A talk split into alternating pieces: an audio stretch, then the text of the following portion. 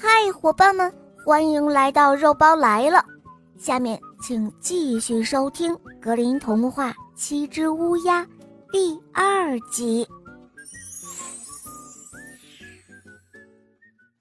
小姑娘就这样走啊找啊，不停地寻访着，一直找到遥远的天边，来到太阳面前。但是太阳太热，太凶猛了，他急忙跑开，又来到了月亮面前。可是月亮又寒冷又冷酷，还说道：“哦，我闻到了不好闻的味道。”于是小姑娘赶紧又跑到了星星那里。星星对她很友好，很和气，每颗星。都坐在他们自己的小凳子上。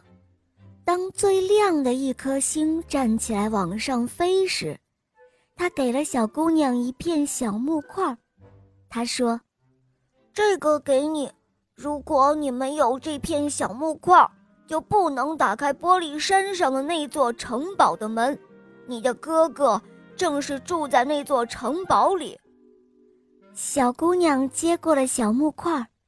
把它用布包包好，告别了星星，他启程又继续寻找他的哥哥们去了。小姑娘经历了艰难万苦，她终于找到了玻璃山。来到城门前一看，门是锁着的。她拿出布包解开，发现里面的小木块不见了。不知是什么时候，自己。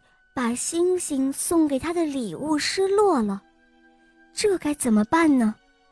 他可是要救哥哥的，可又没有玻璃山城堡的钥匙。这位坚定忠实的小姑娘一咬牙，从口袋里掏出了一把小刀，将自己的小手指切了下来。那手指的大小正好和失落的木块相同。他将枝头插进门上的锁孔，门就被打开了。他走进城堡，迎面遇到了一个小矮人。他问道：“你来找什么呀？”小姑娘回答说：“我是来找那七只乌鸦，他们是我的哥哥。”小矮人说道：“我的主人不在家，如果你非要等他们回来的话。”就请进来吧。这时候，小矮人正在为乌鸦们准备晚餐。他在桌子上摆了七个盘子，在盘子里放好食物，又端来七杯水，放在盘子的旁边。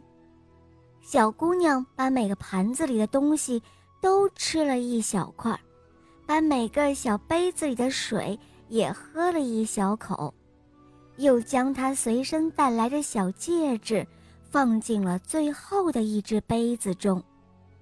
忽然，他听到了空中传来翅膀拍击的声音和呱呱的叫声。小矮人马上知道了，哦，是我的主人们，我的主人们回来了。小姑娘听后，连忙躲到门后面，想要听一听他们会说些什么。七只乌鸦一进来，就急于找自己的盘子和杯子里想要吃东西、喝水。他们一个接着一个的叫道：“哦，是谁吃了我盘子里的东西？呃，是谁把我的杯子里的水喝了一点点？”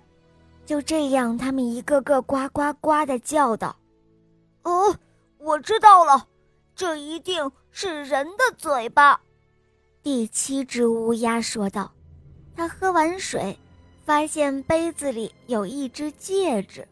他仔细一看，认出了这是他们的父母亲的东西，就说道：“哦，是是我们的小妹妹，我们的小妹妹来了，我们我们就会得救了。”小姑娘听到这里，马上跑了出来。